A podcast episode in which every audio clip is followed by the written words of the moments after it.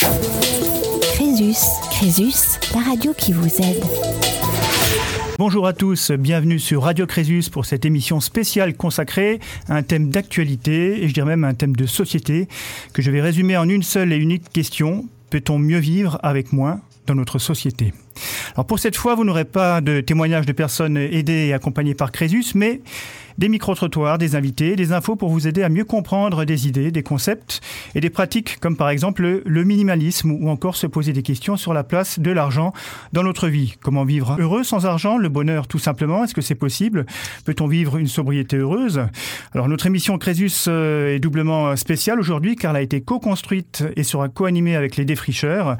C'est un média positif euh, basé à Strasbourg qui valorise l'engagement citoyen et nous informe des initiatives positives dans divers domaines de notre territoire. Les défricheurs nous invitent vraiment à regarder euh, autrement l'info, dépasser la sinistrose des médias et à agir pour un monde durable et désirable. Et j'ai le plaisir d'avoir euh, à mes côtés en studio donc Araceli Valdez, journaliste de Solutions et présidente des défricheurs. Bonjour. bonjour euh, Araceli. Bruno Vincent qui est formateur animateur à Crésus et un peu philosophe. Bonjour Vincent. Bonjour. Également Kevin Brouwer, membre des Défricheurs, animateur radio. Bonjour tout le monde. Bonjour Kevin. Également comme invité Marie Offses, conseillère en désencombrement. Bonjour. Journaliste également et naturopathe. Et nous accueillerons également Fanny Huette, la youtubeuse minimaliste et, et écolo. Alors, peut-on mieux vivre avec moins? Se poser cette question, n'est-ce pas déjà un peu renoncer à vivre notre société de consommation qui prône encore et encore le mieux vivre grâce au toujours plus? Et l'argent dans tout ça, cet argent omniprésent, cet argent incontournable, cet argent indispensable, certains diront que l'argent permet de tout acheter, de tout avoir, de tout posséder, et ça, c'est le bonheur. Dans ce cas, comment peut-on vivre heureux sans argent? Allons plus loin dans le questionnement, peut-on vivre aujourd'hui sans argent? Cette question, les défricheurs l'ont posée aux Strasbourgeois, près de la place Kléber. Vivre sans argent, est-ce possible? Réponse à travers le micro-trottoir des défricheurs. Selon vous, vivre sans argent est-il possible? Non, je pense pas. Je pense qu'on a besoin d'argent pour vivre, euh, pour s'acheter à manger. À part si on cultive soi-même ce qu'on mange, euh, ça me paraît compliqué. Je pense pas malheureusement, je dirais malheureusement, puisqu'il en faut un minimum pour, euh, même si on réduit beaucoup de choses, il en faut un minimum. D'accord. Le minimum on reste important, oui, pour pouvoir vivre décemment, on va dire. hein. Oui et non. Oui et non. Un petit peu Euh, oui, selon, selon l'endroit où on est sur, sur la planète, oui, c'est possible. À, à Strasbourg, aujourd'hui, je me vois mal vivre sans argent. Et vous, madame? Bah moi je pense que plutôt non quoi. Quel que soit l'endroit où on est, enfin je pense qu'il y a des gens qui sont quand même miséreux et euh, après ils sont peut-être heureux hein, dans une forme de misère euh, matérielle euh, que nous on considère comme étant matérielle quoi, mais je pense que ça reste quand même compliqué. Mais ça, ouais ouais, ça peut peut-être exister dans des contrées éloignées, Retirées. retirées. le euh, modèle d'échange. Voilà, D'accord. mais foncièrement non. Et selon vous, peut-on vivre aujourd'hui sans argent? Bah, ça, je pense que c'est assez compliqué quand même dans la, dans la société dans laquelle on est. Mais ça peut être possible si, si on est plutôt à la campagne, je pense, et si euh, autour de nous, on a des personnes qui qui sont dans la même situation et qu'on puisse fonctionner euh, en troc ou euh, de cette manière-là, enfin de, manière plus, plus simple. Euh, oui, je pense que c'est possible, mais il faut complètement s'extraire euh, d'un système. euh, Enfin, il faut se marginaliser d'une certaine façon. Mais oui, c'est possible. On peut se lancer dans les cultures. Enfin, je pense que c'est peut-être un fantasme, mais pas seulement. Non, c'est pas possible. Sans argent, on peut vivre avec, avec peu d'argent, mais sans, sans argent, c'est pas possible, je crois. Euh, clairement pas, non. Je pense pas. Enfin, c'est comme euh, vivre euh, hors de la société, machin, c'est des trucs qui sont compliqués. Dans ce cas-là, on serait un ermite. C'est forcément, on a forcément besoin d'un minimum, quoi. Oui. Et pour vous Oui, je pense qu'on peut pas vivre sans argent. C'est euh, le minimum euh, pour, euh, pour se loger, pour se nourrir. C'est vraiment, c'est voilà, c'est le minimalisme. Mais s'il faut quand même se nourrir, il faut quand même euh, pouvoir vivre en bonne santé. Donc, il faut quand même un minimum d'argent euh, au moins pour vivre. Ben, tout ce monnaie, c'est plus comme euh, dans l'ancien temps où les gens pouvaient échanger ce qu'ils avaient parce qu'ils plantaient, ils cultivaient, euh, pas leur propre. Et du coup, euh, c'est vrai que c'est pas une nécessité, dans un sens nécessité parce qu'on en a besoin pour acheter. Sinon, on pourrait bien vivre sans. Alors moi je pense que oui, je pense qu'un monde effectivement sans argent est possible dans le sens où euh, euh, l'argent est un moyen en fait d'arriver à ses fins et non pas en fait une nécessité absolue. On peut effectivement euh, juste avoir accès en fait aux ressources sans question monétaire et sans vraiment différence de, de salaire et autres. Donc oui je crois un monde sans argent. Je sais que c'est possible mais je crois que ça doit être très très compliqué. Oui. Et pour vous Non, non, c'est pas possible. Impossible pour moi. Impossible aussi pour moi. Non. Non plus. Personnellement, non. Et vous alors Non, je pense pas, non. Est-ce que vous pourriez développer un petit peu? Ben, sans argent, euh, ben, on pourrait rien faire, hein, rien acheter, on, on mourrait de faim, par exemple. Euh, oui, tout à fait. Euh, on peut vivre euh, en autosuffisance, euh, vivre avec notre potager, dans notre maison, avec des panneaux solaires. Enfin, c'est tout à fait possible. Merci beaucoup euh, pour ce micro-trottoir qui euh, nous exprime bien, je dirais, les, difficultés à, vivre sans argent. On voit les, euh, toute la, la, complexité de la chose. Hein. Vivre sans argent, est-ce que c'est vivre hors de la société? Hein, Je pose la question aux défricheurs qui sont avec nous dans le studio à Radio Crésus. Kevin Alors, je dirais pas que c'est vivre hors de la société. Il est vrai qu'une une société matérialiste, on a beaucoup de d'appels, d'argent qui nous oppresse, mais à, à côté, il y a également moyen d'avoir d'autres euh, de vivre heureux. Parce que c'est vrai qu'on dit souvent vivre sans argent, mais il y a aussi oublié le vivre heureux. Et vivre heureux, c'est aussi euh, travailler, être avec des, enfin c'est vraiment développer des choses avec des gens. Le l'autosuffisance qui a été évoquée est une très bonne idée, par exemple également. L'autogestion, c'est ce que nous des défricheurs on retrouve par exemple dans certaines initiatives, les potagers euh, qui sont faites sur les toits de la ville, euh, ou bien des potagers qui des quartiers euh, qui fonctionnent en, en autosuffisance. Donc c'est vrai que c'est c'est un idéal. Mais pour l'instant, ça va être très compliqué parce qu'on est encore très dépendant justement par rapport à la consommation de, de besoins de nourriture, manger. Donc il y a une sorte de dépendance dont on n'arrive pas encore à se défaire. D'accord. Alors c'est vrai qu'à Crédit, nous on a l'habitude de recevoir des personnes qui viennent nous voir, euh, nous demander de l'aide, et on sait que évidemment leur problème c'est souvent le manque d'argent. Donc on sait qu'aujourd'hui l'argent est indispensable pour vivre dans notre société, et que ne pas en avoir c'est la galère, et je dirais même quelquefois c'est l'enfer. Hein, donc euh, peut-on vraiment imaginer euh, du coup euh, revenir à une société totalement sans argent? Marie ben, euh, moi, je pense que les gens l'ont bien exprimé. Euh, on peut pas aujourd'hui vivre sans argent. C'est-à-dire que même la personne qui dit on pourrait avoir un potager, euh, une ferme et des panneaux solaires, euh, effectivement, c'est pas gratuit. Donc, à un moment, il y a un investissement à faire, il y a un minimum vital. Effectivement, on parle de minimalisme, ça veut dire qu'on n'a pas rien. On n'est pas, on part pas de zéro. Donc, euh, on en parle souvent quand on parle de minimalisme. Les gens nous disent, en tout cas ceux qui sont dans dans la difficulté, disent oui, mais moi, j'ai envie de pouvoir me payer ça, me payer ça. Et effectivement c'est intéressant de toucher du doigt ce qu'on peut acheter avec l'argent euh, pour pouvoir ensuite se rendre compte que effectivement un minimum euh, peut être tout à fait vertueux. C'est-à-dire un minimum, c'est-à-dire pour se loger, manger correctement, se soigner, euh, se cultiver, voyager si on en a l'envie, la, possibilité, avec toutes les contraintes écologiques et économiques que ça peut susciter.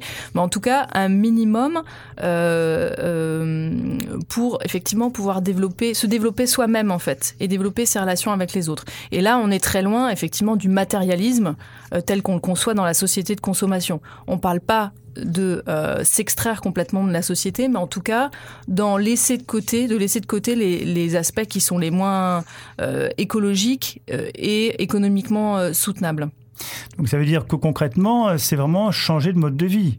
Ah bah totalement. C'est totalement changé. De... Enfin, totalement non. C'est-à-dire qu'on peut tout à fait. Faire... On a fait la preuve. Moi, j'ai fait la preuve avec mon, mon mari et mes enfants pendant un an. On a euh, acheté aucun objet matériel par exemple. Et on a euh, descendu aucune poubelle. Ça nous a pas empêché d'habiter à Strasbourg dans un appartement euh, et euh, d'aller à l'école et d'aller au travail. Quand, Mais on oui. n'a fréquenté aucun magasin pendant un an.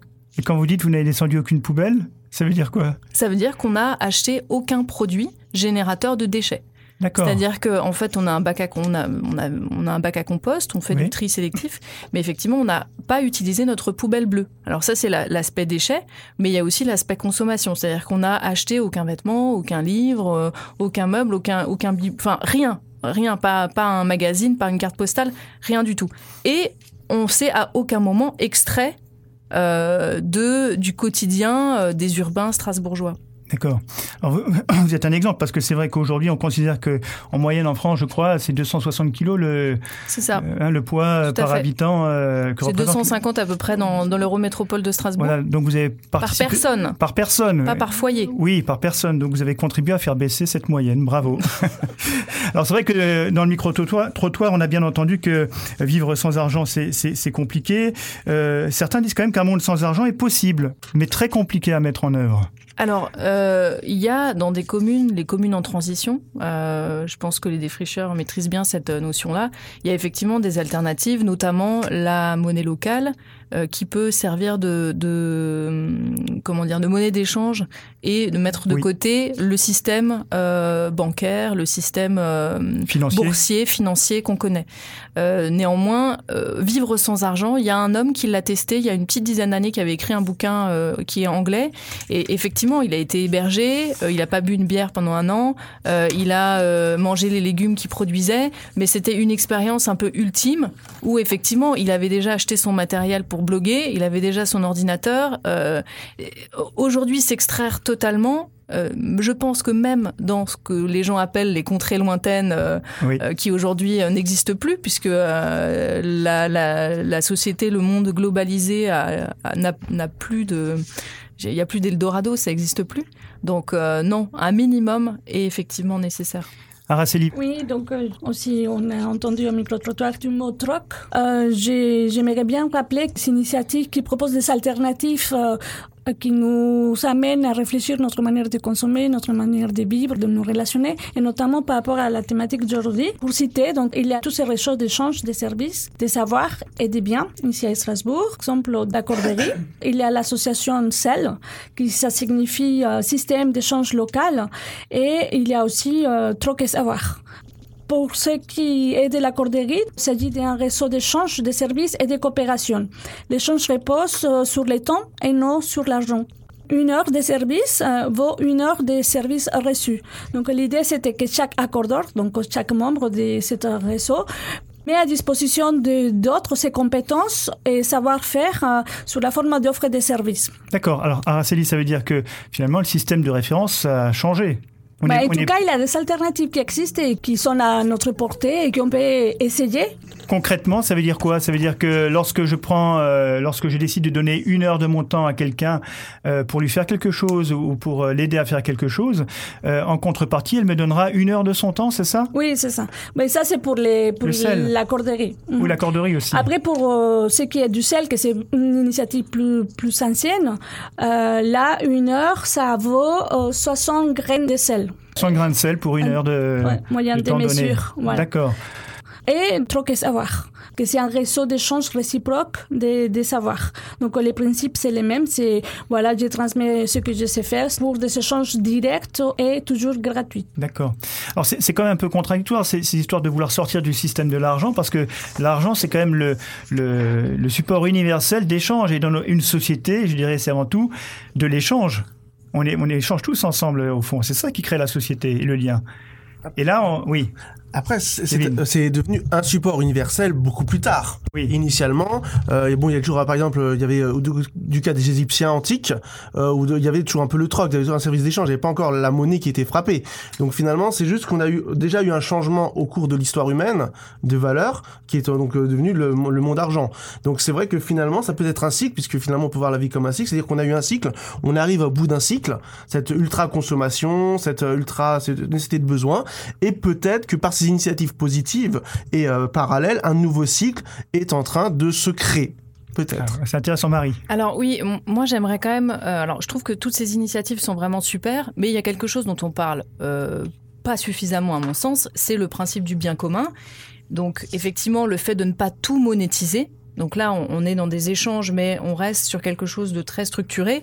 Effectivement, de ne pas tout monétiser, mais également de se rappeler qu'il y a déjà aujourd'hui des choses qui sont en place, euh, des choses qu'on paye avec nos impôts.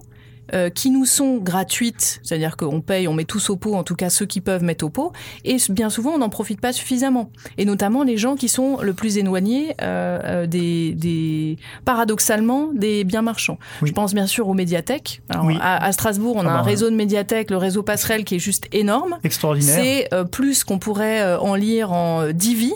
Euh, plus euh, tous les, les DVD, les, les CD, etc. On a des choses qui sont à disposition. Bien évidemment, l'éducation, euh, l'éducation populaire, euh, l'université, qui aujourd'hui est quand même assez accessible, l'éducation de façon générale, la culture, une partie de la culture en tout cas. Alors, malheureusement ou heureusement, en tout cas, voilà, il y a des choses qui sont tout à fait accessibles.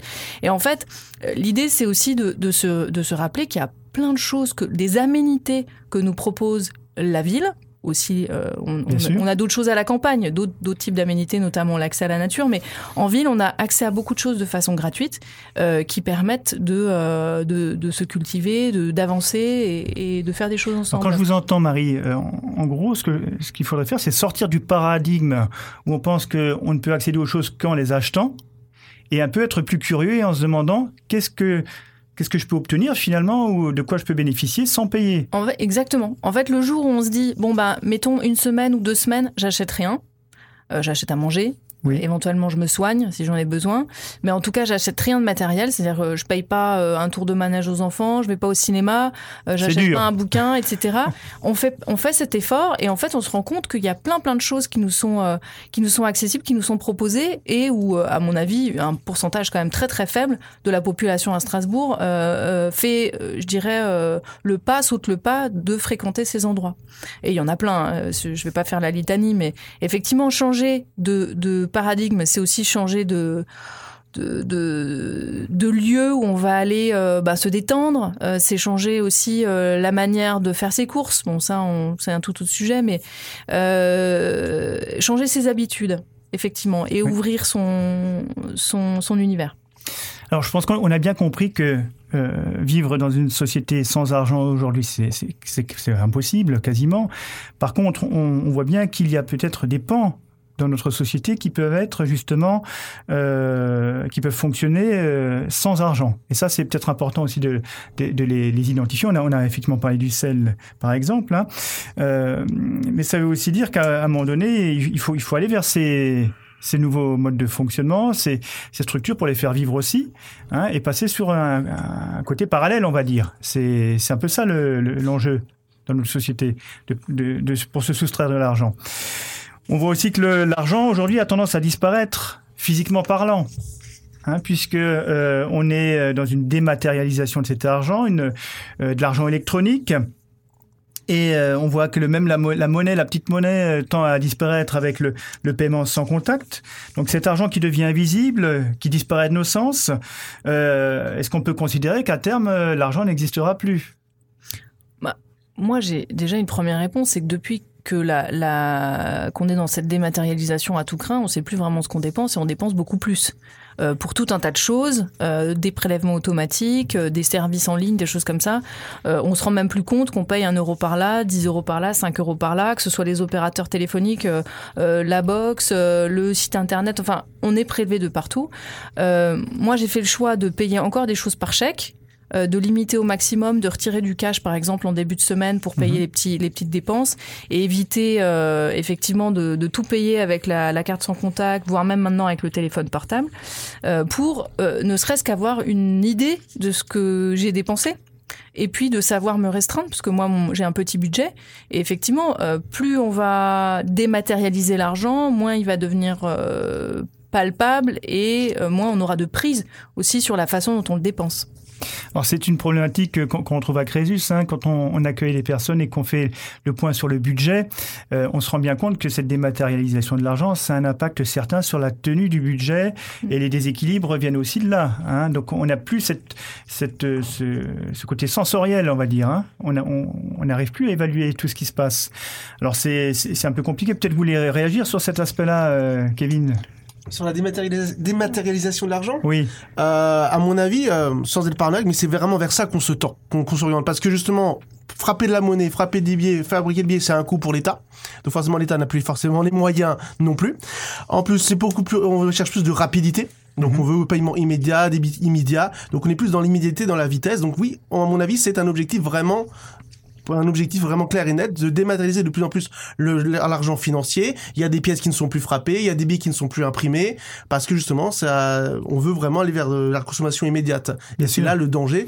Et même euh, quand on fait des mensualisations, euh, voilà, c'est vrai que c'est aussi une forme de dématérialisation de l'argent, puisqu'on a l'argent qui est viré sur le compte et il disparaît. Bien sûr. À un moment donné, l'argent, l'argent devient quasiment fantomatique. L'argent n'est plus, j'ai peur que l'argent à la fin ne sera plus qu'une valeur.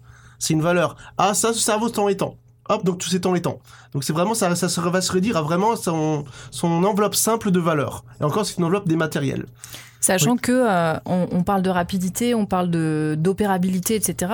Mais le coût euh, énergétique et le coût écologique de euh, cette numérisation, dématérialisation à tout craint, il existe. C'est-à-dire que même si l'État fait des économies en, en imprimant plus des billets, nous collectivement, en, en tant que société, euh, en tant qu'humanité, on paye ce coût quand même. Euh, les, les data centers, euh, les antennes, les ondes, le, les, les matériaux rares qu'il y a dans les téléphones portables, etc., etc. J'en Oui. passe. La grande différence, c'est que tout ça, on le voit pas parce que ça, c'est loin de nos yeux. Oui, c'est un coût caché. Et qu'on n'en a, on n'en a pas forcément conscience si on si on n'y pense pas. Alors c'est vrai, vous disiez Kevin le- que l'argent tend peut-être à être à se, concentrer sur le, vraiment le, côté valeur et plus sur le support en, lui-même. hein.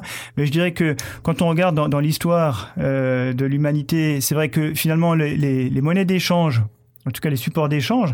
Ça a commencé par le troc, effectivement. Quand on a commencé à maîtriser euh, les matériaux, eh bien, on a commencé à frapper la monnaie.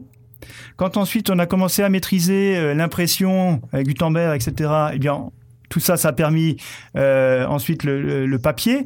Et aujourd'hui, on est dans la nouvelle révolution, je dirais, électronique, où on voit que l'argent, finalement, ne fait que suivre le cours de, euh, de la technologie d'une certaine manière.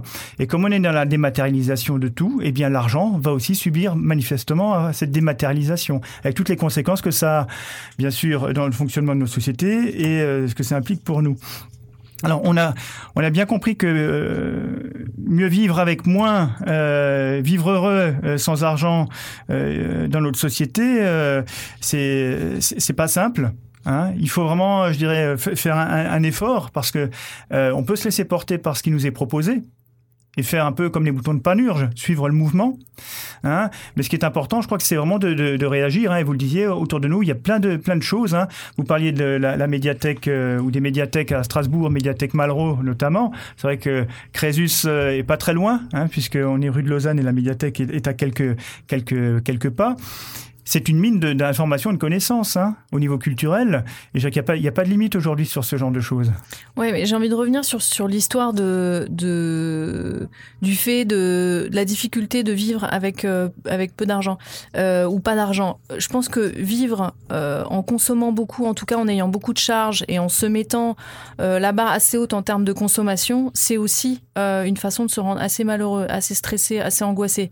C'est-à-dire que effectivement, une fois que le, on va dire le gîte et le couvert euh, sont assurés, le fait de euh, se dire il faut que je gagne 2000 euros, 3000 euros plus par mois parce que j'ai euh, tel, tel, tel prélèvement, que je paye tel service, que je veux à la super télé, le, le- dernier smartphone, les fringues à la mode, etc.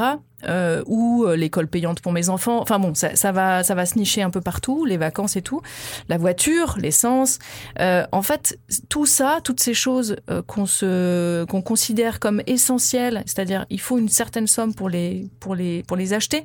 C'est une forme de pression du quotidien. Ça veut dire, ben, quand on n'a pas un job qui paye assez, euh, euh, ça nous convient pas. Quand on perd son travail, ça devient l'enfer. Euh, or, effectivement, quand on baisse un petit peu son niveau de vie, son pouvoir d'achat, euh, mais qu'on considère que euh, on n'a pas besoin de toutes ces choses supplémentaires. Oui. En tout cas, on peut tout à fait vivre très très bien sans, par diverses façons, diverses façons dont on parlera peut-être. Euh, en fait, on s'enlève un énorme poids et effectivement, on gagne en sérénité, en bien-être et on est plus heureux. Oui, Kevin. En fait, si on résume bien, vivre heureux, c'est avant tout être heureux dans sa vie, avoir un regard critique sur sa consommation. Parce que finalement, vivre heureux, alors, parce que dans vivre heureux sans argent, il y a deux questions qui sont entendues. Déjà, l'importance de l'argent. On peut, euh, donc, en effet, avec de l'argent, c'est souvent ce qui était dit dans les, les micro-trottoirs, comment vivre sans argent? C'est ça qui a été retenu. Mais le vivre heureux, finalement, vivre heureux, c'est déjà avec ses proches, c'est déjà dans son univers personnel. Et c'est si on est heureux avec soi-même et avec sa vie, c'est déjà aussi un grand pas pour euh, arriver à se défaire un peu d'une certaine pression. Oui, mais heureux avec sa vie, quand on a l'impression que sa vie, ça doit être euh, acheter tel truc, acheter tel truc, acheter tel truc, euh, c'est extrêmement compliqué. Donc en fait, c'est une éthique, c'est une philosophie de vie.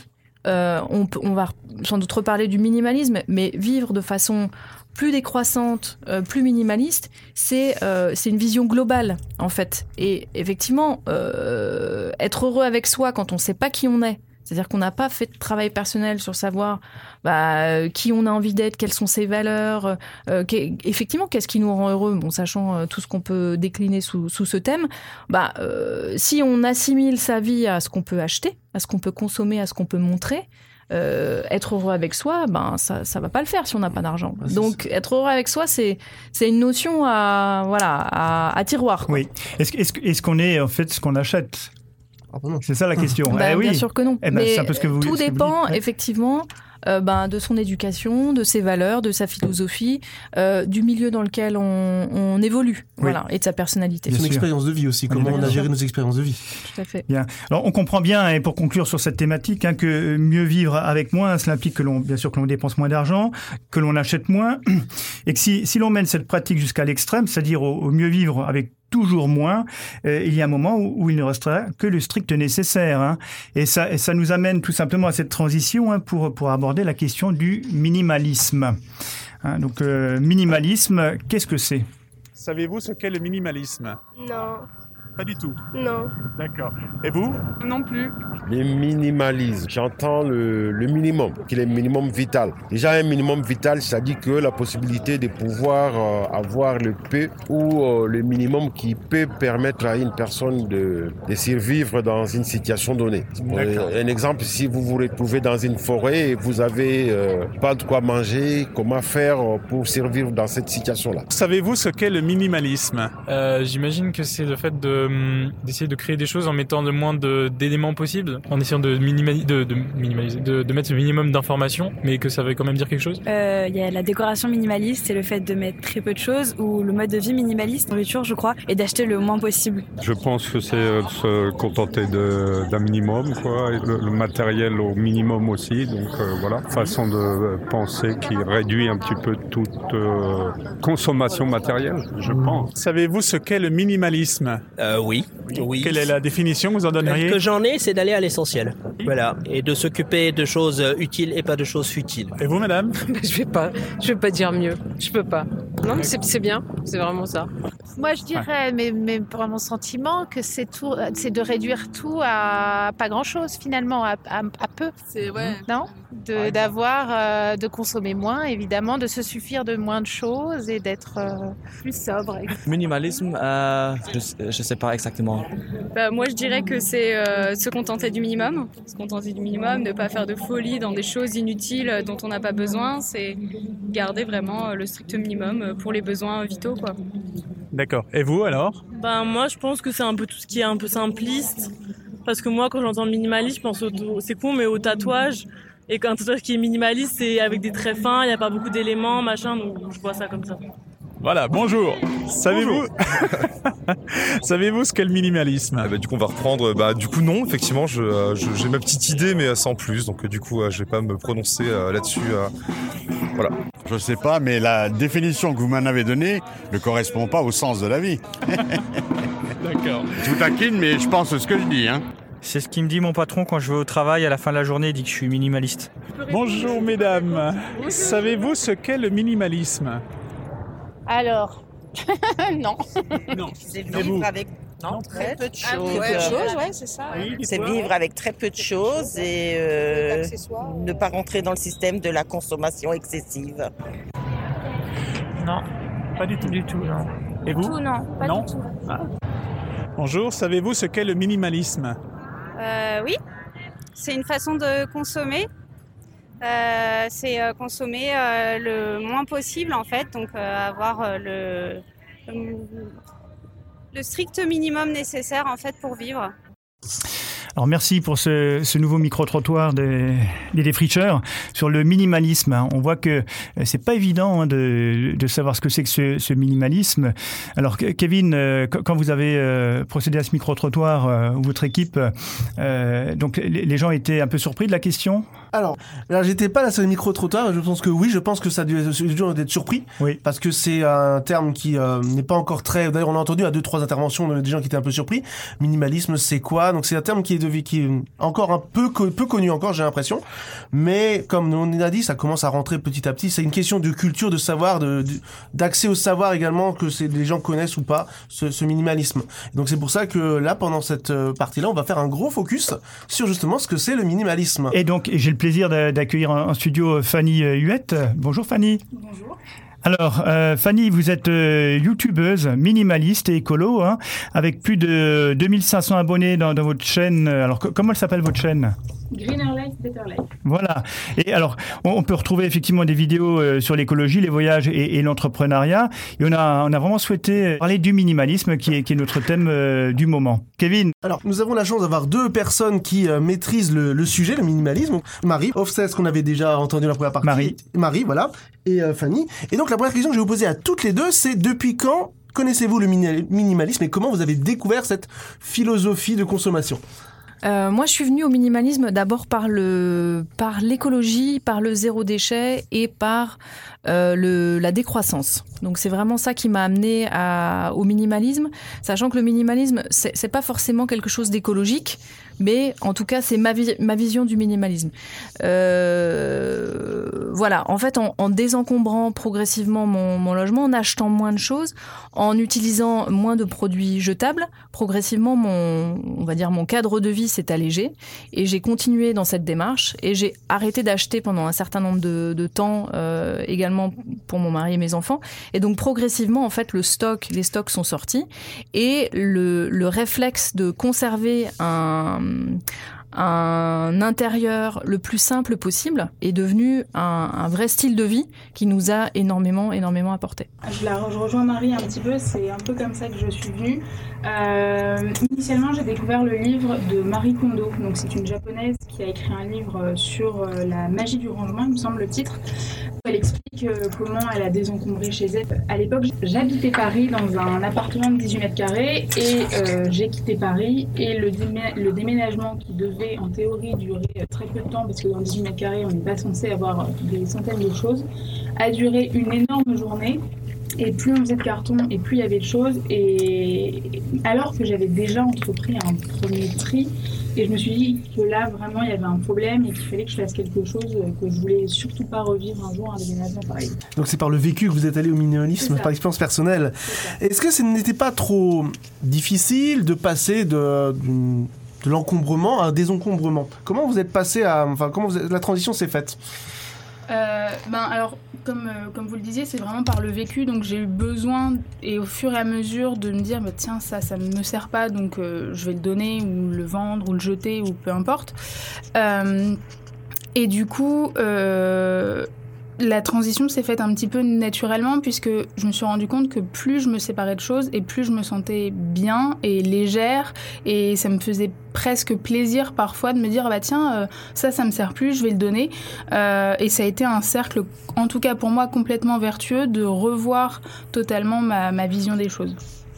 Euh, je, suis assez d'accord avec Fanny sur le, sur le côté euh, libérateur et extrêmement positif en termes de, bien-être euh, dans l'appartement. Moi, il se trouve que je suis passée d'un 110 mètres carrés ou 130 mètres carrés à un 60 mètres carrés avec deux enfants quand je me suis séparée. Et effectivement, j'avais déjà entrepris une forme de simplification, mais celle-là a dû être vraiment... euh, je dirais, euh, pousser euh, beaucoup plus loin. Et ça a été une première étape, c'est effectivement de euh, changer, enfin de ce qu'on appelle le, enfin voilà, j'ai changé d'échelle en fait. Et en prenant conscience effectivement du nombre d'objets que j'avais dans un petit espace, je me suis dit mais c'est étouffant. Moi j'ai besoin de vivre dans un endroit où je me sens bien et pas dans un espace de stockage. Donc progressivement, je me suis dit au lieu de stocker des choses chez moi, je vais vivre chez moi. Et donc pour ça, il faut que je gagne de la place. Il faut que j'enlève des meubles de rangement, il faut que j'enlève des choses. Euh, les enfants n'ont pas besoin d'avoir euh, de quoi se changer 18 fois avant que je fasse une machine. Euh, moi, c'est pareil. J'ai pas besoin d'acheter en permanence euh, tous les 15 jours, 3 semaines, de passer en ville, de faire un peu de shopping. J'ai d'autres façons de me détendre, d'autres façons de prendre du plaisir. Et donc, en fait, le- les contraintes budgétaires plus euh, la, la prise de conscience écologique, euh, plus effectivement des sources d'inspiration diverses et variées euh, sur le fait de se désencombrer. Moi, ça a été, euh, n'a pas été Marie Kondo qui est venue plus tard, mais en 2013, c'était Bea Johnson à l'époque, c'était sur le zéro déchet, mais avec cette, cette euh, comment dire, cette, euh, cet aspect complètement intégré du désencombrement. Et en fait, j'ai tellement aimé euh, faire ça pendant pas mal d'années, ça m'a tellement apporté sur tous les plans que je me suis dit que j'allais aider des gens à, euh, à entreprendre cette démarche chez eux. Et c'est comme ça qu'il y a deux ans, deux, trois ans, j'ai monté une petite euh, entreprise pour faire du désencombrement chez les gens. Oui, Marie, j'ai une question. Donc, vous avez, Ouais. vous avez deux enfants. Oui. Et comment ils ont vécu ça? Alors en fait, euh, comme ça a été chez moi, alors je pense Fanny c'était un peu plus un peu plus net. Moi, ça s'est fait de façon euh, quand même assez diluée, donc entre 2012 et puis euh, je dirais euh, il y a un an ou deux, donc ça, ça a mis 4-5 ans. Donc progressivement, les enfants ont vu que ben voilà, les- il y avait un peu trop de jouets. On, on donnait des jouets à Noël pour les enfants qui qui en avaient pas. On, on achetait, on a fait plusieurs fois. D'ailleurs, ça maintenant ça fait déjà quelques années. Ils ont une dizaine d'années mes enfants. Ça fait déjà quelques années qu'ils ont principalement des cadeaux expérience et plus des cadeaux en jouets. Oui. C'est-à-dire qu'on leur paye par exemple une journée à Europa Park, un ciné, un resto, plutôt que de leur acheter une énième, euh, un énième jouet. Après, de temps en temps, il y a une demande particulière. Donc là, effectivement, on va dire, bon, bah, c'est un truc. Mais pendant euh, six mois, un an, tu rien d'autre. Par Bien exemple, sûr. mon fils, là, il voulait un super Lego. euh, le truc qui prend la moitié de la chambre. Effectivement, on a fait un gros désencombrement avant son anniversaire, c'est-à-dire qu'il a accepté bah, de donner ses livres, de vendre ses bandes dessinées, euh, de mettre sur le bon coin bah, quelques jouets euh, pour lui faire un petit peu d'argent de poche. Et donc, ils ont cette habitude, mes enfants, de, euh, de, il y a du turnover. Voilà, ils vont pas s'accrocher à des choses matérielles. Ils savent que euh, voilà, ils ont ils ont 9 mètres carrés dans leur chambre. Il faut qu'ils puissent y vivre et pas euh, qu'ils aient euh, un mètre carré pour jouer. Il leur faut de la place et donc ils savent que voilà, il faut que ça tourne et surtout on a peu de choses qui rentrent. Ça c'est très important. D'accord. Donc, vous leur avez transmis fi- finalement euh, cette capacité à pouvoir se libérer des choses Ouais. pour aller vers l'avant. Ouais, et ça c'est euh, alors bien sûr ça dépend des, des caractères. Je sais que ma fille, elle a aucune difficulté, elle adore faire ça, elle fait elle-même sa petite caisse avec les choses à donner. Mon fils, lui, il a un peu plus de difficultés, il est plus accroché, voilà, c'est Lego, c'est c'est ses bouquins, c'est ses peluches et tout ça, mais il a tout à fait compris le principe euh, le, je dirais le, le double principe de gagner de la place euh, pour faire de la place au nouveau, à la nouveauté. Il évolue, il a 9 ans, il, il, il change, il a des, des, des centres d'intérêt qui changent. Donc voilà, il a plus besoin de jouer aux petites voitures ou ci ou ça. Donc on va donner les choses donner ou vendre, brocante. Ils aiment bien aussi se faire un peu de que- quelques petits sous. Bien Ils ont compris ce principe-là. Euh, et puis le, le, le deuxième enseignement de ça, c'est euh, c'est qu'ils savent que euh, ils n'ont pas besoin de posséder les choses Oui. pour pouvoir en jouir. C'est-à-dire qu'ils vont tout seuls à la bibliothèque, qui est pas très loin de chez nous.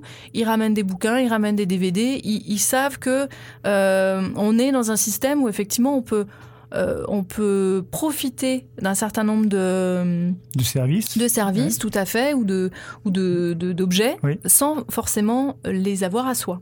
Je crois que c'est c'est un, c'est un- un changement aussi dans notre société où on, on s'attache plus tant à la propriété, mais plutôt à l'usage des choses. Mm. Hein, et je crois que ça, c'est important. Et les nouvelles générations, euh, forcément, s'en rendent bien compte. Hein.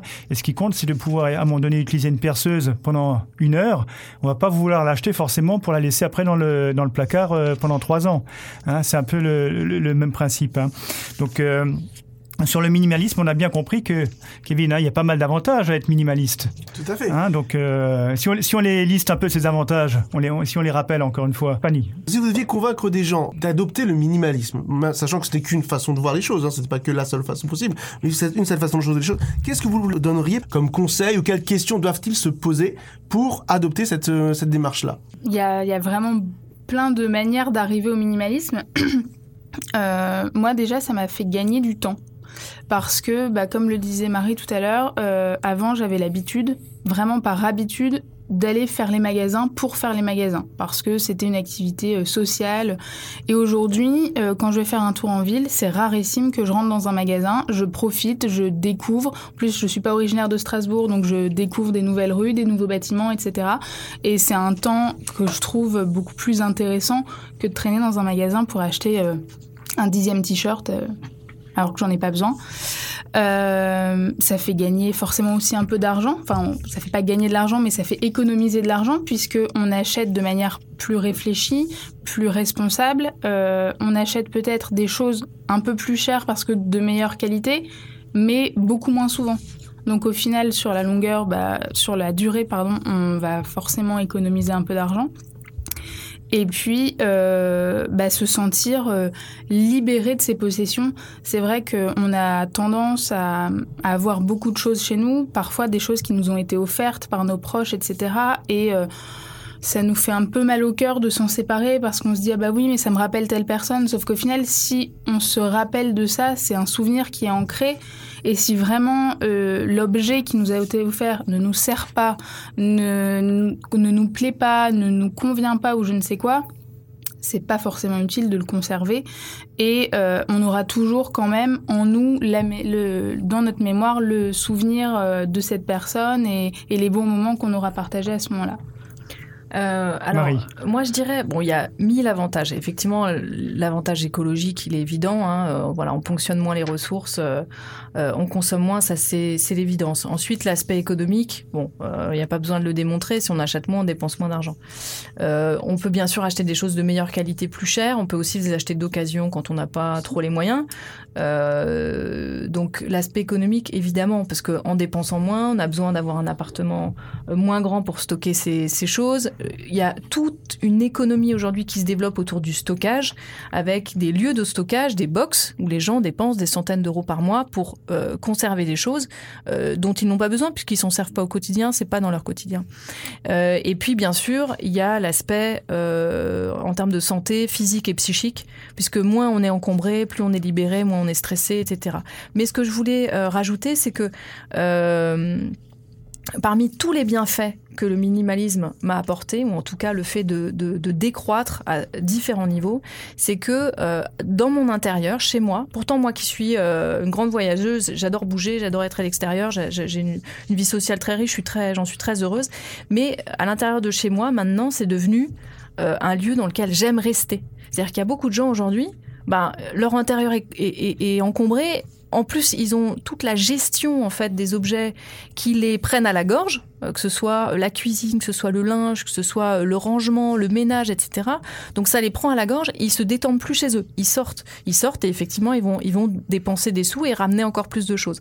Or quand on a moins, quand on désencombre au fur et à mesure, quand on fait vraiment attention à, à cette masse d'objets qui rentrent chez nous de façon euh, presque parfois inconsciente, parce qu'on nous donne aussi beaucoup de choses, hein, que ce soit les trucs publicitaires, les papiers, enfin bon bref, il y a beaucoup de choses qui rentrent chez soi, mais quand on fait attention attention à tout ça, on se retrouve avec un intérieur beaucoup plus zen, avec lequel on, a euh, une, comment dire, un rapport plus plus sain, puisqu'on va moins passer de temps bah, à faire du ménage, à faire du rangement, à, prendre soin en fait de cet intérieur euh, qui nous dépasse, euh, et, donc à passer du temps mais super cool, zen. Moi franchement, je passe 10 minutes par jour ou 15 minutes par jour à gérer mon rangement, mon petit ménage, etc.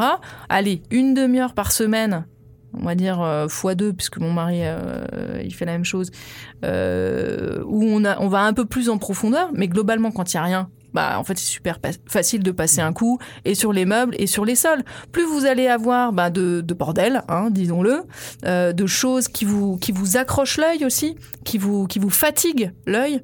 Tous les bibelots les collections même les bouquins. Nous on avait des milliers de bouquins chez nous. On lit au moins deux bouquins par semaine fois deux voire presque maintenant fois quatre. Donc imaginez, mon mari a 58 ans, moi j'en ai 37, mes enfants une dizaine d'années, le nombre de bouquins si on avait conservé tous ces livres chez nous. Fort heureusement, on en a viré 90%, voire 99%.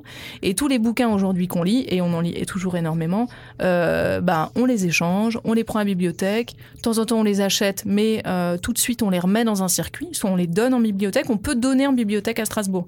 C'est-à-dire que si vous avez des livres de bonne qualité, enfin récents et, euh, et en bon état, vous pouvez tout à fait les donner à vos médiathèques de quartier. Moi, je sais que ma- la médiathèque de mon quartier à la Roberto, ils sont super contents. Euh, voilà. Marie, c'est vrai qu'on comprend bien l'expression de la liberté. euh, on voit que vous la vivez. Hein. Donc, euh, liberté, euh, liber- liberté de- de- d'agir. hein. On n'est plus asservi par les choses qui nous entourent.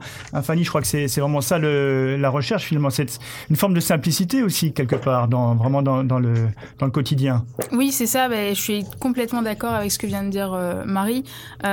Le, le fait d'avoir moins de possessions, moins d'objets, ben, on a moins de choses chez soi, on passe moins de temps à, entreti- à entretenir son, son intérieur, euh, on passe moins de temps à, à faire des, des corvées, à faire du rangement, puisque forcément on a moins de choses, donc on n'a pas à les ranger. Bien sûr. Et euh, ça nous permet vraiment de faire euh, tout un tas d'autres activités bien plus enrichissantes que le rangement, le ménage. Alors, ju- juste une chose, c'est vrai que le, le- le minimalisme, quand on en parle, il faut posséder des choses, il faut avoir des biens au départ. Et il y a peut-être un- une question qui se pose aussi à Crédus, il y a des gens qui viennent nous voir et qui sont avec très peu déjà. Et ces personnes ne sont pas dans l'opulence des biens. Et quand on leur parle de minimalisme, on, peut se poser la question comment est-ce qu'ils peuvent réagir à cette, à cette notion et à cette pratique hein? C'est légitime. Oui, tout à fait. C'est tout à fait légitime. Euh, et moi, j'ai eu ce débat souvent. Et parfois, il y a vraiment une, une, euh, une, une difficulté, une confusion dans, dans tout ça. Effectivement, souvent, on dit, ben, pour pouvoir décroître, il faut avoir euh, cru. Il faut avoir euh, été en mode croissance. C'est-à-dire, il faut avoir possédé beaucoup. Oui. Ça a été mon cas, clairement. Voilà, quand j'avais euh, au milieu de la vingtaine, j'ai eu un bon salaire. J'avais euh, 50 euh, petits hauts et, et 30 vestes. Et puis, je me suis rendu compte que ça me servait à rien. En plus, je me suis séparée, ce qui arrive quand même à beaucoup de femmes aujourd'hui, beaucoup d'hommes, euh, et on se retrouve bah, dans, des, appartements plus petits et tout ça. Donc ça, c'est- la première chose. En revanche, quand on a peu, euh, effectivement, euh, je pense que se libérer de l'idée qu'il faut avoir plus, c'est déjà un, premier pas. Se dire que effectivement, on, peut se focaliser sur d'autres choses que l'avoir, c'est-à-dire et aujourd'hui, on a la chance. Alors, je fais, je fais une quoi- petite digression. quoi- Je fais ouais. une petite digression. On, on dit toujours les écolos, ils veulent revenir à la bougie.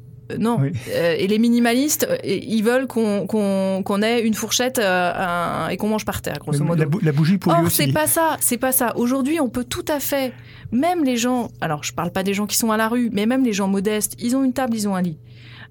Effectivement, on peut leur montrer aujourd'hui que on a la possibilité, la société nous permet, l'impôt nous permet, la collectivité nous permet d'accéder à tout un tas d'autres choses qui nous permettent de, euh, de nous élever en fait, de nous élever et de nous de, de, de, de devenir nous-mêmes, de devenir quelqu'un de bien, de partager, d'avoir de, vivre dans la convivialité, etc. On n'est pas, on a, on n'a pas nécessairement euh, besoin de rentrer à pieds joints dans un système qu'on nous survend euh, et qui nous plombe. Voilà, et qui nous plombe en termes bien sûr écologiques, mais aussi économiques. Est-ce Euh, que- Le crédit, euh, le crédit à tout craint et tout ça. Oui. Araceli. Oui, effectivement, dans la société d'aujourd'hui, donc, euh, on a une culture de la consommation très ancrée, une culture qui est basée sur la publicité, les prêts bancaires et surtout l'obsolescence programmée. Dans ce sens, est-ce que vous pourriez, euh, seriez d'accord dire que le minimalisme, c'est comme une contre-culture, justement, à ces systèmes? Ah oui, complètement. euh, parce que, ben, par exemple, pour l'obsolescence programmée, euh, ben, c'est vrai que aujourd'hui, on est tous très connectés et même pour ce que je fais en publiant des vidéos, etc. sur Internet, je suis obligée d'avoir un appareil photo, un ordinateur. Et euh, bon, je, suis obligée de les avoir, sinon je peux pas publier les photos que je les, vidéos que je publie. Donc euh, j'essaye de faire en sorte de trouver des objets qui me semblent de qualité, peut-être un petit peu plus chers, mais qui, je pense, vont durer plus longtemps. Et c'est pareil pour euh, après tout ce qu'on, tout ce que j'achète aujourd'hui. Je me pose vraiment des questions.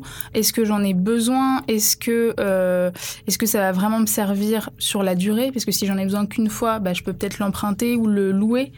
Et après, c'est vrai que c'est un, effort physique, enfin un effort intellectuel de d'aller contre aussi toutes les publicités. On est bombardé de publicités partout, tout le temps, à la radio, à la télé, euh, euh, sur Internet, partout. Et euh, faut réussir, ça prend du temps. En tout cas, moi, c'est j'ai vraiment beaucoup évolué. Je suis pas sûre d'être à 100%.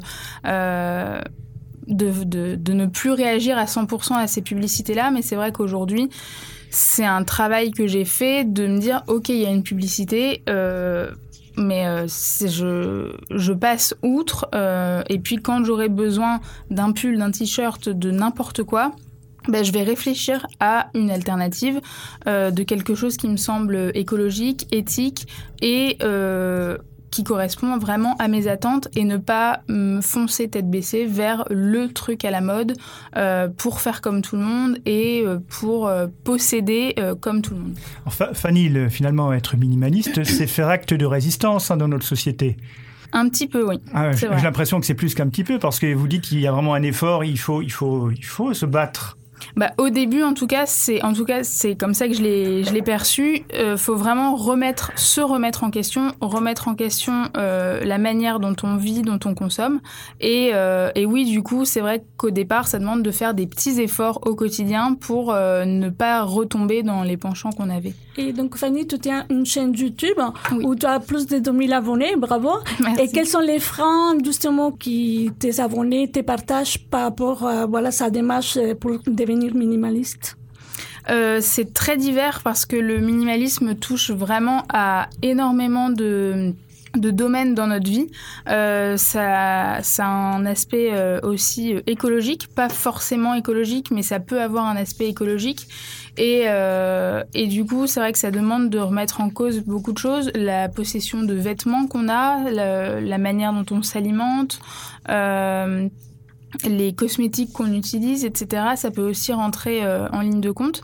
Mais très souvent, c'est vraiment les retours que j'ai le plus, c'est de ce, cheminement, justement, ces petits efforts à faire au début pour essayer de déconstruire un petit peu toutes nos croyances et de penser qu'un samedi après-midi, si on va pas acheter euh, des vêtements entre, entre amis, euh, on a passé un mauvais samedi.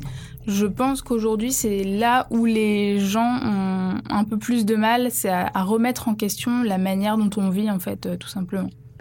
Si je peux me permettre Oui, sur Marie. les freins.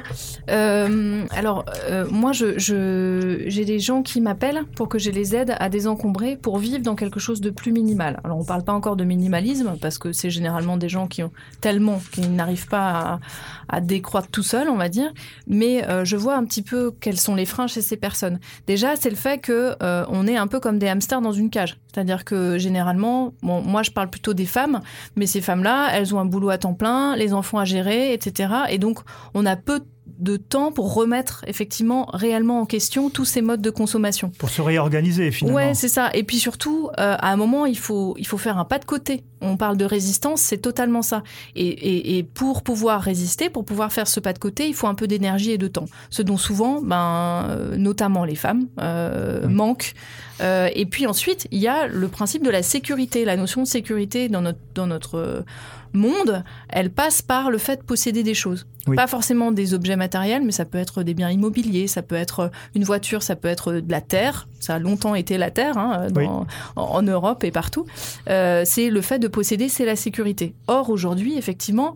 euh, le système est à la fois assez négatif et pervers, mais il a aussi ses avantages. C'est-à-dire qu'on n'a plus besoin de posséder beaucoup euh, pour pouvoir accéder à euh, une- un épanouissement de soi. Ça, on en a déjà, déjà parlé. Euh, Aujourd'hui, il faut dire aussi qu'on vit dans une urgence climatique où les revenus, les ressources naturelles, ils manquent de plus en plus. Est-ce que pour être minimaliste, il faut forcément être aussi écolo? Alors, euh, dans ton cas, tu avais dit que Clairement, c'était non. par là que non commencé. clairement, mais- c'est pas du tout minimaliste et écologiste, c'est deux choses différentes. Mhm. On peut être minimaliste, c'est-à-dire posséder très peu, mais euh, tous les 15 jours, euh, changer de, de téléphone portable. C'est-à-dire, tant qu'on s'en débarrasse, on se débarrasse de l'ancien, on reste minimaliste. Il y a des gens qui, effectivement, possèdent très peu, mais des choses qui- qu'ils changent beaucoup, des gens qui voyagent en avion toute l'année. Minimaliste n'est pas du tout être écolo. Il se trouve que moi, j'ai été écolo avant d'être minimaliste, Mhm. mais c'est pas du tout. euh, Il y a vraiment deux façons d'être minimaliste, clairement. Et minimalisme, ça n'a rien à voir avec le radinisme. Alors, ça c'est très intéressant comme question.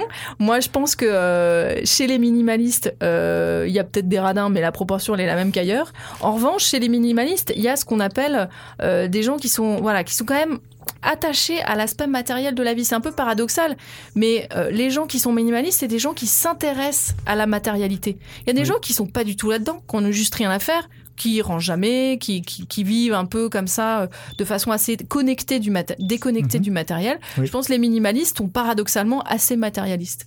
D'accord. Donc voilà, il faut pas, il n'y a pas d'amalgame avec le radinisme, pas. Non. Voilà, mais en tout cas, il y a une forme de matérialisme hein, qui. euh, Alors, je pense qu'on a, on a fait le tour sur la, la question, Kevin. J'avais juste une dernière petite question à vous poser. Est-ce que vous pensez que c'est un phénomène de mode ou un vrai renouveau dans les consciences, le minimalisme? Bah, peut-être Fanny, après, je, je, je, Euh, mon, mon avis sur la question. Alors, je pense que ça a existé de tout temps. C'est vrai que ces dernières années, on en entend de plus en plus parler, et donc ça doit devenir un phénomène de mode, à mon avis. Après, euh, toutes les modes ne sont pas euh, mauvaises et, péjoratives, et en l'occurrence, à mon sens, c'est une mode euh, assez positive. Moi, par rapport à Marie, c'est vrai que c'est le minimalisme qui m'a fait tomber un peu dans le penchant écolo. Non pas que j'en avais rien à faire auparavant, mais ça me touchait beaucoup moins. J'étais aussi plus jeune en études, etc. Donc moins l'opportunité de m'y intéresser.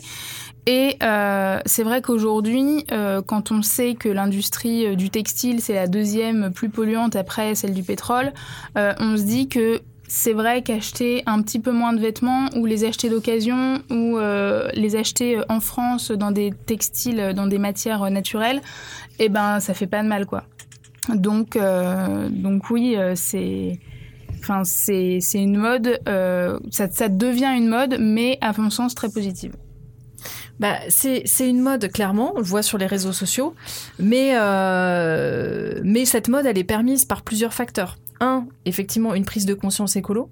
Euh, ça, ça me semble évident. Deux, la dé- dématérialisation dont on parlait, c'est-à-dire que les gens de plus en plus se rendent compte bah, qu'ils n'ont pas besoin d'avoir euh, euh, tout à disposition et que avec Internet sur le smartphone ou sur l'ordinateur, eh ben ils ont l'exemple avec l'annuaire. hein. Je veux dire, on n'a plus d'annuaire papier et c'est comme ça pour tout. Donc effectivement, le minimalisme est aussi permis par cette dématérialisation globale. Et puis il y a aussi, je pense, une réaction et encore une fois une résistance par rapport à un modèle qu'on voudrait nous imposer euh, de façon de consommer, de façon de, de, passer son temps à travailler comme un fou pour ensuite pouvoir aller faire son shopping. Et cette résistance-là, euh, moi, je la trouve euh, juste géniale et elle doit être largement encouragée. Merci, merci beaucoup euh, pour euh, toutes ces informations, toutes ces précisions hein, sur le sur le minimalisme. hein. Je crois qu'on a, bien compris aujourd'hui dans quel sens euh, on va, et c'est avant tout un choix de vie, hein, un choix de résister dans notre société de, de consommation. Alors, ce que je vous propose, c'est qu'on on écoute ensuite un autre micro trottoir hein, des, des défricheurs, et ça, s'intéresse à la question de l'argent. Qu'est-ce qu'il y a de plus important que l'argent? Qu'est-ce que vous placeriez au-dessus de, de la notion d'argent? Euh, déjà la santé, clairement, parce que bah, on en a besoin plus que plus que d'argent, que ça s'achète pas toujours, et aussi euh, bah, le, le bien-être euh, au niveau des relations avec les gens et tout, parce que euh, bah on peut très bien être très riche et puis euh, et puis avoir de très mauvaises relations avec euh, tout le monde et et euh, être déprimé et tout. Les relations avec euh, avec les gens, avec son entourage, avec sa famille, avec ses amis, ça c'est c'est c'est quelque chose qui s'achète pas et c'est quelque chose à vraiment placer au-dessus d'argent. D'accord. Et pour vous alors, qu'est-ce que vous placeriez au-delà? Moi aussi, je suis assez d'accord. La santé, parce que sans la santé, on n'a rien. Et tout ce qui est relationnel, la famille, les amis. euh, Au-dessus de l'argent Les Oui. enfants. Oui, les enfants. L'amitié, La la, ouais, qu'elle- la fraîcheur, santé. la santé, ouais. L'argent est un outil Ah. hein, pour moi. Moi, j'ai dit mes enfants, moi, effectivement, si on généralise, c'est l'être humain. Qu'est-ce que vous placeriez au-dessus de la- de l'argent? La qualité de vie, la liberté, euh, le luxe. La liberté est un luxe pour moi. Hein. Essayer d'être esclave de, de moins de choses possibles, pas donner à tout le monde non plus. Voilà. Bah, le bonheur, les choses euh, plus simples. Et vous? Le bonheur aussi. Oui. Bah, pour moi, le bonheur, ça résume tout. Après, c'est sûr, il y a plein de trucs. Il y a la santé, il y a euh, la famille. euh, Mais euh, ouais, on va dire tout ça résumé dans le bonheur. Quoi. Et vous L'amour, la famille, le, le bien-être euh, ensemble, ouais, exactement. Euh, bah, la santé. Et vous, qu'est-ce que vous mettriez au-dessus de l'argent Bah, énormément de choses, les valeurs morales, l'éthique, euh, enfin l'amour, enfin plein de choses. Le- les sentiments humains avant tout. C'est plus important que du matériel, l'argent. Tout ce qui est nécessaire à la vie, donc c'est-à-dire la santé, la nourriture, l'accès au logement, euh, à- aux énergies, enfin tout ce qui nous permet en fait de vivre tout simplement. En fait, l'argent ne nous permettant pas réellement de vivre parce que c'est immatériel, euh, bah, ce qui est matériel est plus important en fait, je pense que l'argent en lui-même. La liberté. Oui. Et uniquement la liberté? La liberté d'expression, oui. D'accord. Si vous êtes libre, euh, vous avez tout le reste. D'accord. Libre de vos mouvements, libre de vos paroles, et voilà. Merci, bon après-midi. Au revoir, monsieur. Au revoir. Tout le reste. C'est-à-dire Hum, Tout. Le, la santé, le bonheur, euh, l'amour, euh, la vie. La santé. La santé, c'est important. Et l'amour de la, de l'amour des proches, de la famille. Voilà. D'accord. Et vous Le bonheur, ouais, la santé. euh, ouais. Aussi la santé, la famille, ouais. ouais. La famille, oui. La santé, la fraternité. La famille. Oui. Surtout, surtout la famille, ouais. Beaucoup de choses. L'amour, l'amitié, euh, tout, tout- Pour moi, tout est plus important que l'argent, de toute façon. Donc euh, voilà. D'abord santé. Parce que l'argent ne gagne pas la santé. La santé qui gagne l'argent. Si on a bonne santé, on travaille. Mais si on a une maladie grave, il ne peut pas me sauver, quoi. D'abord, d'abord santé, après l'argent. Alors, voilà, qu'est-ce qu'il y a de plus important que, l'argent? On a bien compris que, à travers ce micro-trottoir, les, personnes euh, placent des choses au-dessus de l'argent, bien que l'argent soit omniprésent, indispensable. Euh, la santé, le relationnel, le bien-être ensemble, les valeurs morales, l'éthique, l'amour. La liberté d'expression, la liberté de mouvement, donc autant d'éléments qui sont qui fondent finalement nos, nos valeurs de société. Hein, donc, euh, je pense que on va ouvrir le débat dans un instant. On va faire une petite pause musicale, si vous le voulez bien. À tout de suite. Crésus, Crésus, la radio qui vous aide. Et nous sommes toujours sur Radio Crésus pour cette émission spéciale avec euh, nos amis les, les défricheurs et Marie et Fanny qui sont aussi en studio avec nous. Alors, on, a, on vient d'entendre effectivement il y a un instant le, le micro-trottoir. euh, Qu'est-ce qu'il y a de plus important que l'argent Euh, Et la question qui se pose tout simplement, c'est le bonheur tout simplement ou vivre la sobriété heureuse. Et nous avons également à nos côtés Bruno Vincent qui va nous parler finalement du bonheur tout simplement. Bonjour Bruno. Bonjour. Alors, Bruno, qu'est-ce qu'il y a à dire sur, sur le, le bonheur? Peut-être même une, une petite synthèse ou un, un résumé de ce qui a été dit jusqu'à présent. Oui, justement, ce que je voudrais dire, c'est que avec ou sans argent, à mon sens, c'est une question qui est un peu, un peu biaisée. Je préfère parler, savoir si l'argent, c'est un but ou un moyen. Alors, pour ça, je voudrais partir de nos besoins. Hein, L'humanité, l'humain, il a six besoins. Il y a trois besoins matériels, trois besoins spirituels. Ce que je peux appeler spirituel, entre, sachant que spirituel et religion, c'est deux choses différentes. Donc les trois besoins matériels, c'est des besoins de base, se nourrir, se loger, se vêtir, manger, etc. C'est des besoins de sécurité, savoir ma maison, est-ce que je l'aurai encore demain matin. Et c'est besoins d'appartenance, parce qu'on est des êtres sociaux, c'est-à-dire comment je me situe dans la société. Et puis alors, les trois besoins spirituels, c'est les besoins classiques. Comment on est par rapport à soi, les relations qu'on a avec soi-même, les relations qu'on a avec les autres, notre place dans la société, et les relations qu'on a avec l'univers, avec la grande question d'où je viens, où je vais, etc. Donc, entre les deux, on a une aptitude qu'on appelle l'autonomie. L'autonomie, c'est pas la liberté. La liberté, c'est l'espace qu'on a entre deux limites. L'autonomie, c'est la capacité de se fixer ses propres limites. C'est-à-dire de faire des choix qu'on a fait soi-même, des choix qui ne sont pas imposés par d'autres. Alors, si on reprend l'argent but, L'argent but, ça veut dire quoi? Ça veut dire qu'au niveau des besoins de base, au niveau de la sécurité, au niveau de l'appartenance, les gens ils vont être très soumis au regard des autres, à la publicité, à la mode, à la société d'aujourd'hui, à ce qu'il faut faire. C'est-à-dire qu'ils vont être totalement focalisés là-dessus. Et donc, qu'est-ce qui va se passer? Ils ont quelque chose, mais ils sortent un nouvel appareil. Ah, mon petit copain, il l'a acheté, moi je ne l'ai pas, c'est terrible, c'est affreux, etc. On va être totalement focalisé là-dessus.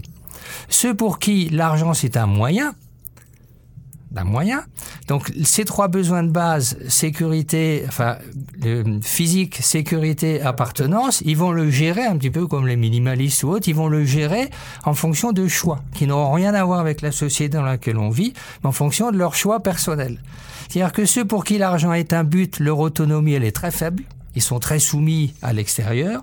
Et ceux pour qui l'argent est un moyen, leur autonomie, elle est très forte. Et comme leur autonomie est forte et qu'ils savent gérer les besoins matériels, donc ils vont aussi s'ouvrir sur les besoins spirituels. Et donc se poser la question, qui je suis, où je vais, quelle est ma place dans la société, c'est peut-être pas forcément d'avoir le, dernier téléphone à la mode, ça va être autre chose. Et là, les gens, ils vont y répondre, soit en appartenant à une religion, soit en étudiant la philosophie, soit en faisant du développement personnel. Il y a 36 000 façons de le faire. Et alors, qu'est-ce qui va se passer? C'est ceux pour qui l'argent est un but. Comme ils sont totalement orientés sur le matériel, ils en auront jamais assez. Dès qu'ils en ont, ils en veulent un petit peu plus. Ils vont juger leur valeur uniquement par rapport à ce qu'ils possèdent, par rapport à toutes ces choses-là. Ils vont donc, ils vont pas forcément être heureux parce qu'ils vont toujours avoir des besoins. Ils vont avoir des désirs. Ah, et le désir est lié à un problème matériel. Mais une fois qu'on a satisfait son désir, on a un nouveau désir.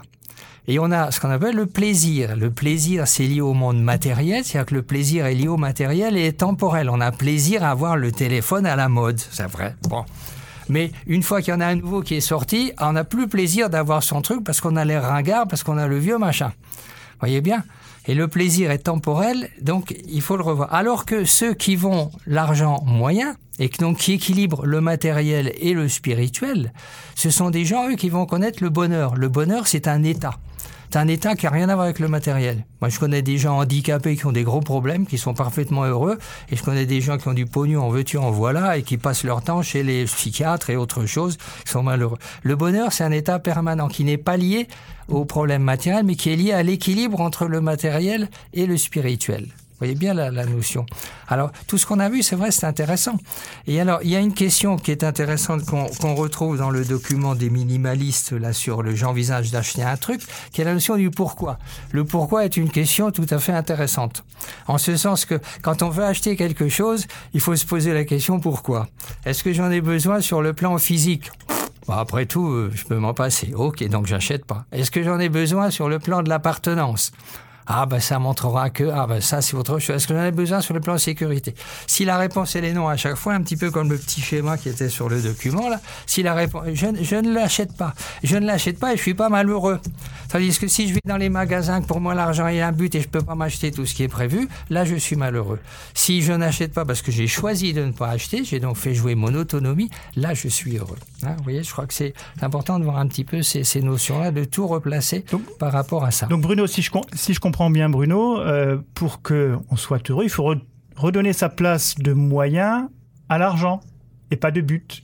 Voilà, c'est l'argent, c'est un moyen. Aujourd'hui, c'est l'argent. On a parlé tout à l'heure. Chez les Égyptiens, c'était autre chose. Chez d'autres, c'était autre chose. C'est un moyen. C'est un moyen d'échange. C'est un moyen d'assurer ses besoins matériels et spirituels dans une société donnée. Oui, Kevin. On peut dire qu'en gros, c'est aller vers une sorte de sobriété dans sa consommation et dans sa gestion de vie. Exactement. Alors, ça... Et choisi. Ouais, exactement. subi. Exactement. Et donc justement, je voulais profiter de cette euh, remarque pour euh, citer un extrait du livre de Pierre Rabhi, Vers la sobriété heureuse. Euh, donc, je voulais le premier extrait. Qu'est-ce que la sobriété selon Pierre Rabhi?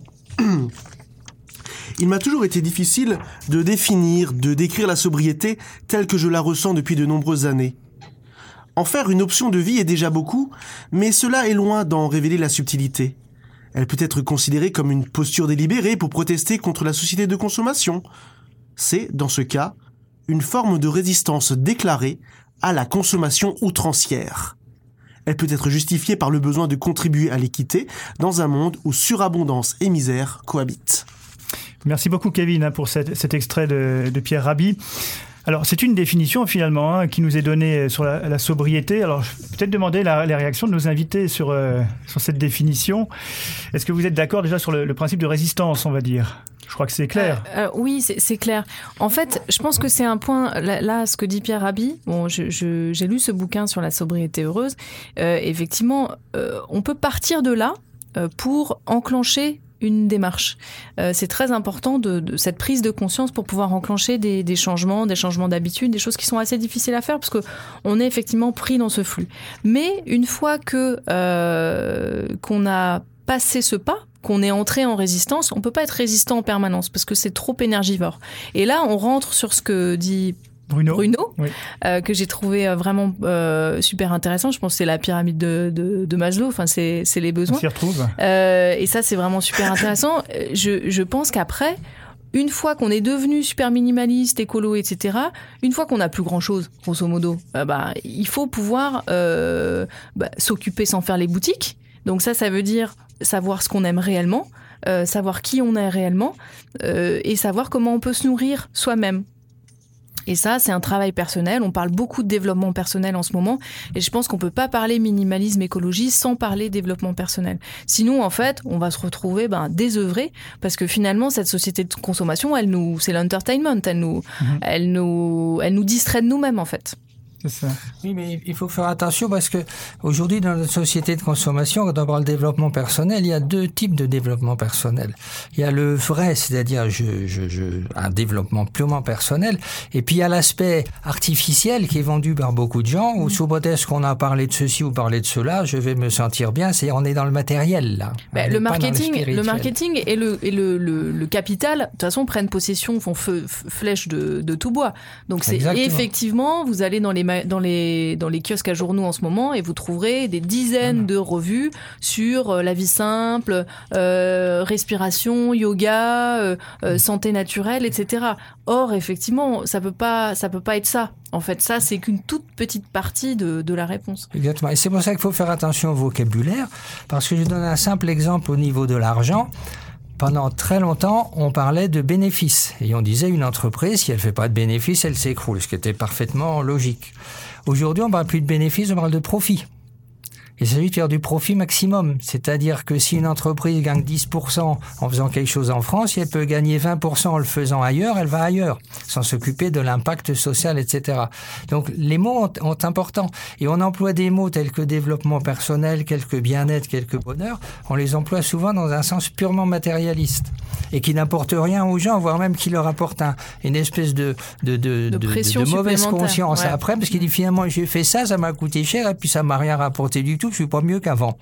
Hein, vous voyez bien faire attention à ces, ces notions-là. Peut-être pour mieux comprendre ça, il faudrait, on pourrait parler plutôt des différences entre le minimalisme, euh, la simplicité ou la, et la décroissance aussi. Parce qu'aujourd'hui aussi, on parle d'un autre modèle économique à celui qui, qui, qui gouverne aujourd'hui. C'est évident. En fait, vous avez euh, la simplicité volontaire, qui est un mouvement qui vient de, du Canada, donc qui a déjà euh, plusieurs dizaines d'années, où effectivement euh, l'idée c'était de vivre avec moins, mais euh, dans un but vraiment de, de, limitation de son empreinte environnementale.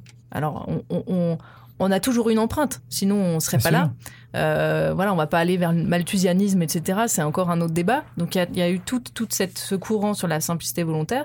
Vous avez toute la sobriété heureuse qui est liée, euh, on va dire, c'est la version euh, réjouissante de la décroissance, parce que la décroissance a souvent un peu une, une euh, connotation politique rébarbative, euh, gauchiste un peu extrémiste, qui qui qui mange son pain noir, quoi, et assez revendicative. Et il y a plein de gens qui se reconnaissent pas là-dedans. Et minimalisme, dans sa version écologique, parce qu'on l'a dit, euh, ça peut être pas très écolo le minimalisme, hein, c'est pas, ça va pas forcément euh, de soi. Euh, le minimalisme, lui, débouche sur ben, un retour vers une forme de spiritualité laïque.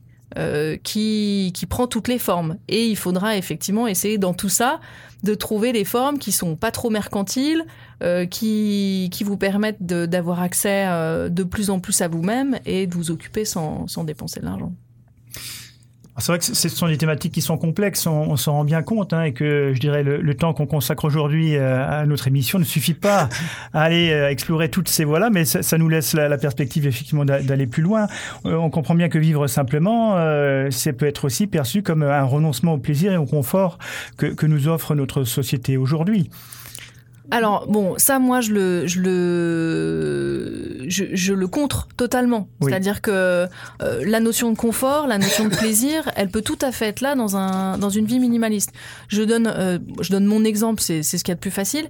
Euh, moi, bah nous on a de l'argent puisque mon mari travaille, moi aussi, donc forcément on a de l'argent, donc on a un logement qui qu'on peut rendre le plus confortable possible et ça passe pas par le biais des objets ça passe par une ambiance ça passe par des matériaux sains ça passe par euh, le fait d'être ensemble et d'avoir des lieux de convivialité euh, famili- familiale enfin bah, familiaux, oui. Euh, euh, et euh, Euh, pardon, j'ai oublié. De- Oui, finalement, on, renon- le- c'est- on, on renonce pas ouais, c'est pas un renoncement, bien Eh sûr oui. que non. Mais effectivement, euh, ça passe pas par des objets. Ça passe par des sensations, ça passe par des moments, ça passe par des odeurs, ça passe par euh, des activités. Le fait d'avoir rien dans son salon, bah, on peut mettre son tapis euh, de yoga, faire un peu de yoga avec les enfants, ou euh, euh, passer un moment avec des amis, euh, à tous assis par terre, euh, à manger dans des serviettes en tissu, s'il vous plaît, un cake fait à la va-vite. On n'est pas obligé d'avoir ben, tout le matos dans la cuisine pour faire un grand repas, etc., etc. En fait, le minimalisme, c'est plutôt un état d'esprit, un changement de vie de 360 degrés.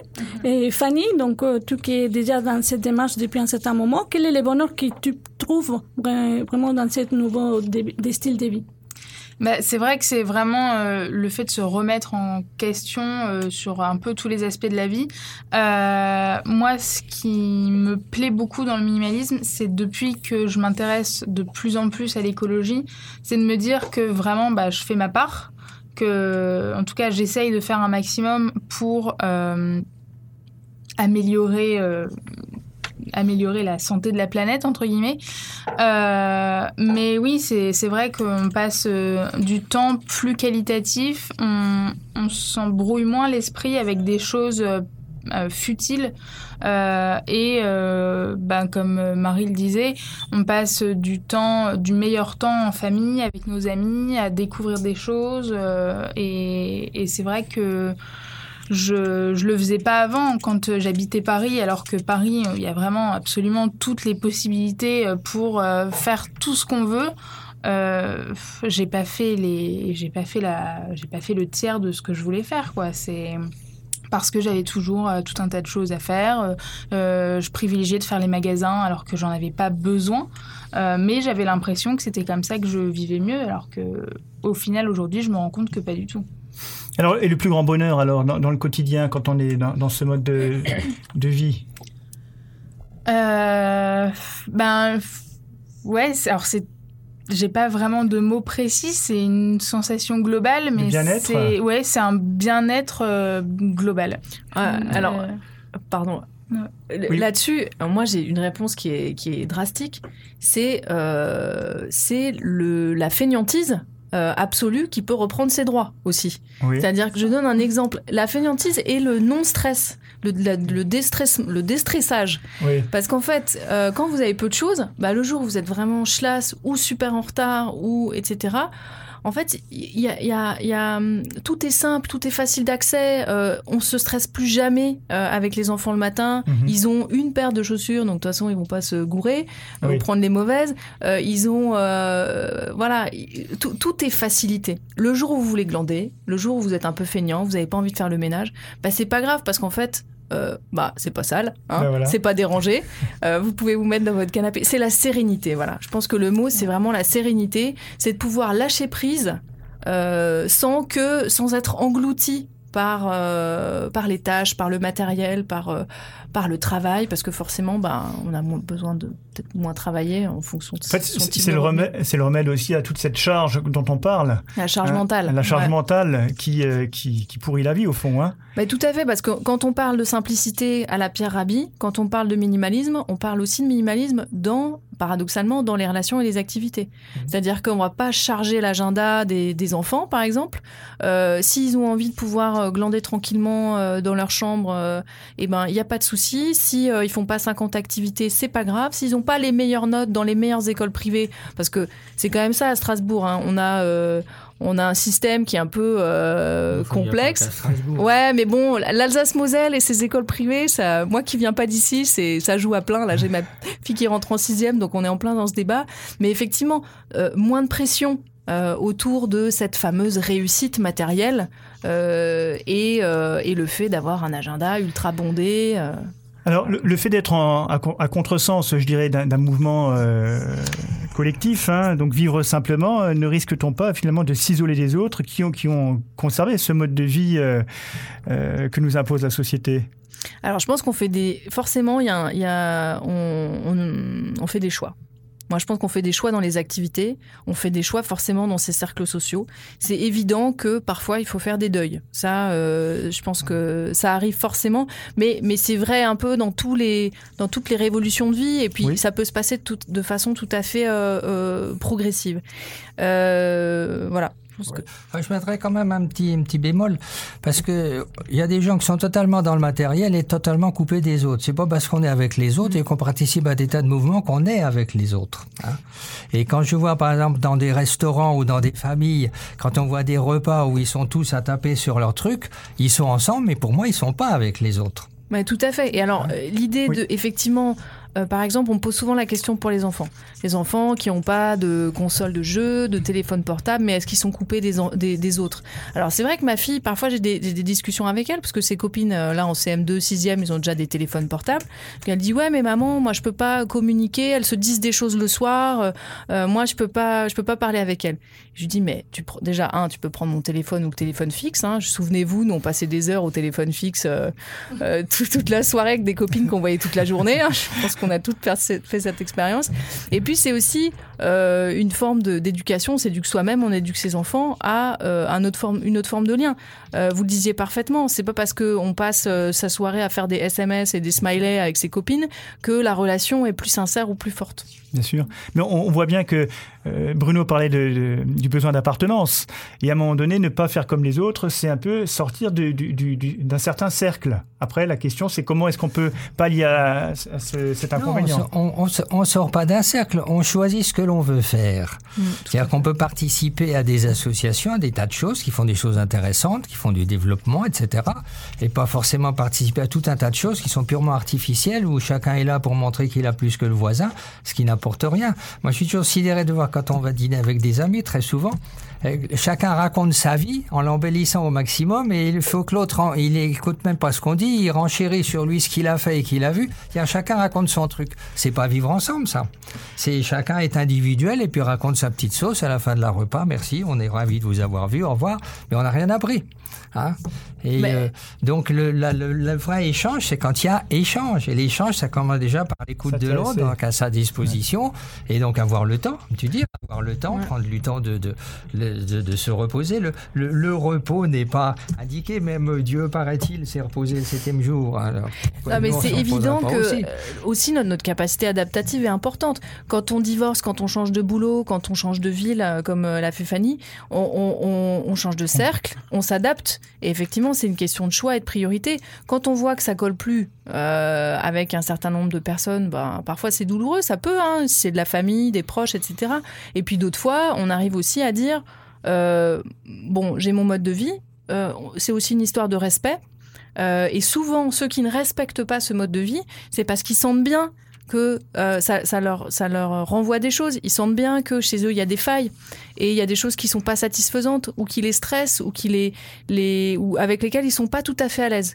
Et, euh, et ça, c'est quand même systématique. Dès que vous allez avoir quelqu'un qui est très en, en confrontation ou agressif par rapport à ce type de choix, euh, souvent, bah, ça sert pas, ça sert à rien de le titiller, mais on sait ce que ça peut, Oui, voilà, ça peut générer. être cacher. aussi l'expression d'un- après d'un conflit intérieur entre les valeurs qu'on renvoie et celles qu'il porte et peut-être qui, qui porte euh, contre lui. hein, Je dirais, c'est aussi, c'est peut-être ça. hein. Donc on, on voit que c'est, ce sont des questions complexes hein, quand même, hein, et que, mais tout passe par des choix. Bah, tout, tout passe par des choix, mais le problème, c'est est-ce que j'ai choisi moi ou est-ce que j'ai choisi parce que sous l'influence des autres? Souvent, on mélange un petit peu. Et c'est là où ça s'appelle l'autonomie. hein. Et tous les gens réclament la liberté, ils réclament pas l'autonomie. Nos ancêtres étaient pas idiots, ils ont mis sur le fronton des mairies euh, égalité, fraternité liberté. Ils ont pas mis autonomie, parce que l'autonomie, on peut s'en prendre qu'à soi-même. C'est- un retour sur soi. Et aujourd'hui, beaucoup de gens ont du mal à réfléchir sur ça. Par exemple, quand on parle de se remettre en cause, pour beaucoup de gens, c'est ah ça veut dire que j'avais tort. Non, se remettre en cause, c'est pas parce qu'on avait tort, c'est parce qu'on a un regard nouveau. Et ces problèmes de prendre de l'âge, par exemple, qui est très mal vécu par certains parce qu'ils sont encore dans les rancœurs et qui est très bien vu par d'autres parce qu'on prenne du recul, ils vont un peu relativisent les choses et puis finalement ils prennent un petit peu de, de recul. Hein, et euh, c'est Céline. c'est là où c'est important, c'est le choix. Oui, les choix et tous les avantages, tous les côtés positifs d'un mode de vie plus minimaliste, d'une simplicité volontaire, qui ont été déjà dit ici.